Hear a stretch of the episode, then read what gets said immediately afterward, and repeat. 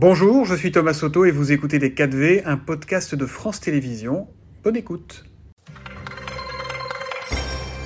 Bonjour et bienvenue dans les 4V, Sandrine Rousseau. Euh, la journée va être agitée à l'Assemblée avec l'examen et le vote des motions de censure déposées par la NUP et par le Rassemblement national contre le gouvernement. C'est la réponse à l'usage du 49.3 pour faire passer le, budget. Euh, on sait déjà que ces motions de censure seront toutes rejetées, euh, que le gouvernement ne tombera pas. Alors à quoi tout cela va-t-il servir? Ça sert à mettre un, carton jaune au gouvernement en leur disant que c'est incroyable ce qui s'est passé sur le budget, c'est incroyable, il n'y a aucun de nos amendements qui est passé. Tous les amendements ont été rejetés, mais même ceux de... Le gouvernement d'ici, il y en a quelques-uns, dont Julien Bayou qui a été, qui a été Oui, sur l'huile de friture. Enfin, C'est anecdotique par rapport à l'enjeu du, PLF, du PLF. Et par ailleurs, euh, c'est pas le cas que de nous, c'est-à-dire c'est le cas mm. aussi de même du MoDem ou d'LR, et donc euh, là le gouvernement se rétrécit et se mise sur une base qui est de plus en plus petite, mm. qui sont ces simples députés, comme si euh, pouvaient emporter la majorité, alors qu'évidemment ça Mais dans la mesure où la NUP dit on votera pas les motions de censure du RN et réciproquement, euh, que des députés LR ont dit nous de toute façon on votera pas, le gouvernement peut dormir tranquille, enfin peut gouverner tranquille. Oui, enfin on dépose des amendements euh, dont on sait qu'ils seront pas adoptés non plus par le RN. On peut pas, on peut pas nous miser sur un vote du RN, c'est pas possible. Mm. Donc oui, on dépose cette motion de censure. Après, chacun est responsable dans l'hémicycle et on verra ce que ça donne. Moi, je, pour l'instant, il y a quand même des choses qui sont passées qui n'étaient pas attendues, donc on verra. Donc il y aura peut-être une surprise, vous dites. Je ne sais pas. Euh, ceux qui déposent des motions de censure proposent d'ajouter de la crise à la crise. C'est ce qu'a dit le ministre du Budget hier, Gabriel Attal. Mais ces phrases-là tuent tout débat politique. Vraiment, on n'a jamais, jamais, jamais eu euh, de dialogue avec le gouvernement pour essayer de construire une majorité ou de faire en sorte que le budget soit adopté. Là, on, passe en 49-3 le budget de l'État. Hmm. C'est-à-dire qu'on donne dans les mains d'Emmanuel hein. Macron. c'est arrivé déjà une vingtaine d'années. Pas beaucoup. Oui, il y a une vingtaine d'années. Mais on donne à Emmanuel Macron et à Elisabeth Borne les clés de l'État pendant un an en 49-3, c'est-à-dire sans débat parlementaire. Je ne sais pas si on se rend compte, mais c'est quand même d'une une brutalité politique le sans dit il y a eu débat, il y a eu un long débat, il y a eu des discussions, sauf que comme il y a blocage et qu'il faut un budget au pays, voilà, on passe par là, la Constitution nous donne le droit de le faire. Non mais il n'y a pas de débat, il n'y a pas de débat dans la mesure où aucun des amendements en dehors de ceux de LREM ne, passe. Ça n'est pas un débat, c'est un désir d'obéissance. En fait, ce que le gouvernement nous demande, c'est d'obéir, d'obéir à leur politique, d'obéir à leurs amendements, d'obéir à leur volonté. Mais non, on n'a pas été élu pour ça. On, est, on représente des électeurs et électrices. Et par ailleurs, la politique qu'il mène nous envoie dans le mur, que ce soit sur le plan écologique ou sur le plan social. Donc pourquoi pourquoi ne pas s'ouvrir? Pourquoi ce gouvernement ne, tend pas la main aux, autres groupes politiques en leur disant on, va travailler avec vous sur quelques amendements qui pour vous sont très importants vous, seriez prêt à travailler Ah mais euh, moi j'aimerais beaucoup qu'on travaille sur quelques amendements et sur des amendements structurants. Mais pour l'instant il y a une porte fermée euh, totale, une porte close complète. Vous évoquiez le, climat social, il est, il est aussi bien agité ces derniers jours. Vous disiez la semaine dernière espérer que les mouvements sociaux seraient l'étincelle qui déclencherait un mouvement de grève générale on en est loin, ça veut dire quoi? Que les Français seraient peut-être moins en colère que ce que vous pouvez penser? Je ne sais pas s'ils sont moins en colère, mais en tous les cas, ils sont plus fragiles économiquement, ils ont plus peur, ils ne peuvent pas se permettre de perdre un jour de salaire, c'est ça que ça veut dire. Et on comprend parce que là, la colère et la peur de la fin du mois sont quand même à un état qu'on n'a jamais vu en France. Il y a des gens qui n'arrivent plus du tout à manger, mais plus du tout, même mm. depuis le début du mois, parce que les charges locatives explosent, parce que les charges de cantine explosent, parce qu'ils n'arrivent plus à payer leur loyer, parce que, enfin, on est dans une situation sociale inédite et le seul euh, leitmotiv du gouvernement, c'est la casse sociale, la casse sociale, la Il y a quand même des aides, il y a quand même des boucliers qui ont été mis en place. Oui, mais il y a le chômage où on va baisser les allocations chômage, on va rentrer dans une réforme des retraites. Enfin, vraiment, c'est scandaleux. C'est scandaleux. C'est quel âge pour vous le, bon âge pour partir à la retraite? 60 ans. 60 ans. Mais oui. L'idée, c'est de, de profiter euh, d'avoir travaillé et de pouvoir euh, profiter de ses loisirs. Et par ailleurs, ça partage le temps de travail. Je rappelle que la France est un des pays d'Europe où il y a le moins de personnes au-delà de 60 ans qui sont en emploi, mhm. et même au-delà de 55 ans, puisque les seniors, comme on dit, sont très peu en, emploi en France. Il y en a à peu près un sur deux, un peu plus d'un sur deux, mais pas beaucoup. Donc euh, voilà, je, veux dire, dès que vous augmentez l'âge de, des parents en retraite, vous pénalisez les personnes qui ont commencé tôt, vous pénalisez les personnes qui ont des métiers qui abîment les corps, qui ont mal. Vous pénalisez les personnes qui veulent euh, simplement profiter de leurs petits-enfants, quitte à avoir une retraite plus mm. faible. Mais pourquoi? Pourquoi, en fait? Cette journée il n'y a pas d'urgence. Hein. Enfin, je rappelle qu'il n'y a aucune urgence pour euh, réformer le système de retraite. Hein. Cette journée de lundi sera aussi marquée par les obsèques de la jeune Lola, dont le meurtre est devenu un, sujet politique et même un sujet de polémique, médiatique aussi. On a entendu euh, Éric Zemmour euh, et sa théorie sur les francocides. Dans un autre registre, on a entendu Cyril Hanouna déclencher une polémique en expliquant que pour lui, c'est, et je le cite, procès immédiat en quelques heures et terminer ses perpétuités directes. Pour moi, l'accusé n'a pas le droit à une défense. Qu'est-ce que ça vous inspire, tout ça?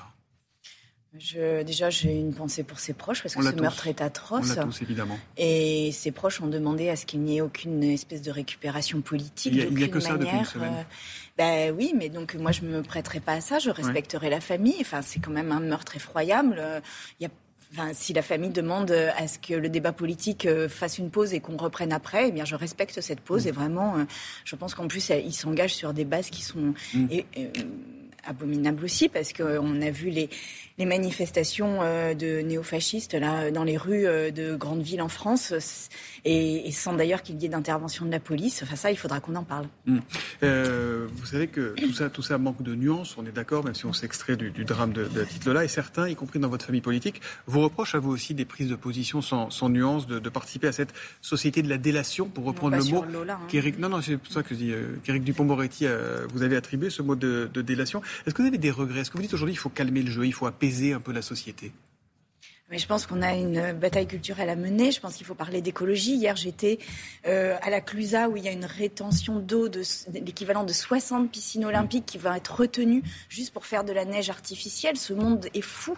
Ce monde est fou. Les intérêts économiques, le profit nous conduisent à des erreurs, mais des erreurs historiques, des erreurs extrêmement graves pour notre avenir. On ne peut pas se taire et on ne peut pas laisser le débat euh, se faire sur d'autres bases que ceux de l'écologie et de la transformation de notre économie. Mm. Ça n'est pas possible aujourd'hui, c'est dangereux. Donc euh, non, je continuerai à, à mettre des mots sur euh, ce qui... À provoquer parfois aussi un peu? Mais quand, enfin, qui provoque quand je vois euh, cette retenue d'eau euh, dont je parlais mm. hier, mais quand je vois le terminal méthanier du Havre, quand je vois qui provoque en fait? Là, il s'agit de la vie de nos enfants. Enfin, je, le dis euh, mm. vraiment avec toute la sérénité. Est-ce qu'il y a chez vous une forme de stratégie pour faire bouger les lignes au service de vos convictions dans, dans, dans, dans ce que vous êtes Oui, j'ai une stratégie pour faire bouger les lignes, bien entendu, et pour faire comprendre la gravité de la situation sur le plan écologique et social. On l'a vu avec la météo tout à l'heure. On a des, des, températures qui sont absolument mm. exceptionnelles. Il n'y a pas une goutte d'eau qui est en vue. On sort d'une sécheresse inouïe. Quand est-ce qu'on réagit? Quand est-ce qu'on réagit? Comment? Quand je suis passée ici, euh, il y, a, de ça euh, quelques mois, euh, j'avais dit que la chasse générait des accidents. Les chasseurs ont, porté plainte contre moi. Mais enfin, on est dans un monde de fous. Aujourd'hui, la nature appartient à tout le monde et on doit surtout en prendre soin, la protéger. Et on doit prendre soin des personnes qui n'arrivent pas à manger. Il est, il est indigne que dans un des pays les plus riches au monde, il y ait des enfants qui n'aient qui est faim, qui n'ait pas de quoi manger aujourd'hui en France. C'est scandaleux. Donc levons-nous contre ces injustices-là. Et en tout cas, votre liberté de ton vous vaut euh, des menaces, ce qui dit aussi quelque chose de l'état de notre société. Est-ce qu'aujourd'hui vous êtes sous protection policière, euh, Sandrine Rousseau Pas encore, parce que le cabinet de Gérald Darmanin nous avait demandé des pièces que nous avons fournies la semaine dernière et nous n'avons pas de retour. Est-ce que vous avez peur? Est-ce que vous êtes inquiète? Non, je suis pas spécialement inquiète, mais je veux mesurer la menace. Oui, je pense que euh, quand j'entends des, manifestations euh, d'extrême droite et, de néofascistes là qui euh, disent à mort les gauchistes, j'imagine que je fais partie de cela. Mm. Donc oui, j'aimerais bien savoir. Oui. Emmanuel Macron est à Rome ce matin. Il va rencontrer le pape et hier il a rencontré la nouvelle première ministre issue de l'extrême droite, Giorgia Meloni. il l'a rencontrée en toute discrétion. Ça a donné lieu à un tweet et une petite photo. Est-ce qu'il a eu raison d'aller rencontrer la première ministre italienne? Il y a une complaisance avec le fascisme et l'extrême l'extrême droite qui est quand même incroyable chez Emmanuel Oui, une complaisance. Il est le premier chef d'État euh, d'Europe à aller la voir. Je pense qu'on aurait pu marquer le, le pas, marquer la désapprobation, marquer le fait que nous ne, nous ne coopérons pas avec des régimes qui, euh, qui sont, enfin oui, qui se revendiquent de, de, l'histoire de Mussolini. Si vous, étiez, si vous étiez au pouvoir aujourd'hui, vous, ne, vous, ne, vous couperiez les ponts avec l'Italie? Bah, en tous les cas, je marquerai ma désapprobation dans un premier temps. C'est pas possible. elle se revendique de l'histoire mussolinienne. Mussolini était un dictateur pendant la période euh, fasciste. Enfin, euh, elle a nommé une femme euh, qui n'a qu'une seule mission, c'est d'interdire l'avortement. Enfin, mais on est où là? En fait, c'est quoi ce monde? Où, sont les valeurs humanistes, où sont les valeurs d'égalité, où sont les valeurs Donc de progrès Donc il fait une faute, cette poignée de main là hier, oui, c'est une, une, faute. C'est une faute. Euh, autre dirigeant d'extrême droite, Jair Bolsonaro au Brésil, il sera dans une semaine s'il a le droit à un deuxième mandat ou s'il est battu par, euh, par Lula. Euh, Neymar, le joueur du PSG, je ne sais pas si vous savez, a publié une vidéo dans laquelle il soutient, il appelle à voter pour, pour Bolsonaro. Est-ce que ça vous choque ou est-ce que finalement c'est son droit de citoyen, Neymar? Bah, C'est surtout Bolsonaro qui me choque là en l'occurrence, mm. parce que Bolsonaro... Je rappelle quand même que l'Amazonie, euh, qui est sur le Brésil, donc euh, sur la terre de Bolsonaro, est en train d'atteindre son point de bascule. Son point de bascule, c'est le poumon vert de l'Europe, ça atteint son point de bascule. Pourquoi? Parce qu'on défriche cette forêt pour faire du soja, pour nourrir les, les, bovins euh, du monde entier, mm. et notamment en France. Euh, là, cet homme nous met en danger. Cet homme est un danger et est écocidaire. Vraiment, il, met l'humanité dans son ensemble en danger. Donc c'est lui qui me choque. Et vraiment, euh, là, on est à la fin d'un système. Et, je dis à celles et ceux qui veulent s'accrocher à ce système, il n'est plus possible. Mettez-vous autour de la table, venez discuter et faisons une autre société. Hmm. Je ne vais pas vous laisser partir sans un petit point barbecue, Sandrine Rousseau, si vous voulez bien. Jeudi, invité de cet à vous, Lambert Wilson a dit qu'il trouvait insupportable qu'on aille chercher le patriarcat partout, y compris dans le barbecue. Tout ça à des fins personnelles et des fins d'ambition. Il parlait de vous. Et pourtant, précise-t-il, je suis un grand supporter d'Europe Écologie Les Verts. Comme il sera notre invité à 9h, c'est l'occasion de lui répondre à Lambert Wilson, Sandrine Rousseau. Eh bien, euh, j'ai envie de lui dire que j'ai vu cet extrait, que euh, déjà ils étaient que des hommes autour de la table à parler de ça, et que je l'invite vraiment à changer sa consommation de viande parce que mm. dans les gestes individuels que nous pouvons faire pour limiter notre impact sur la planète, eh bien la viande fait partie de ceux qui ont le plus d'impact. Donc Lambert Wilson, plutôt que de rentrer euh, dans des discours qui sont d'un autre temps, vraiment Pourtant, il est écologiste. Hein. il, dit, je soutiens vraiment ELV.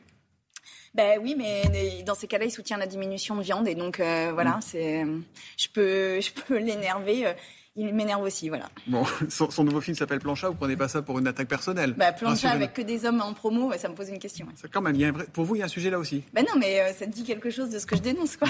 il y a des femmes dans le film, hein, quand même, je vous rassure. Bah, on l'a vu avant de, le recevoir. Pour la suite, on vous mettra directement en contact. Merci. par ailleurs, je répète quand même que c'était pas le barbecue, en l'occurrence, c'était l'entrecôte sur le barbecue que je dénonçais et le fait que les partisans de Trump se reconnaissaient sur les réseaux sociaux en se prenant en photo devant un barbecue et une entrecôte et que ça dit quelque chose de notre monde. Et là, vous avez compris que c'était un clin d'œil parce que Lambert Wilson est là ce matin Merci en tout cas d'être venu nous voir dans les 4V. Merci Sandra Rousseau.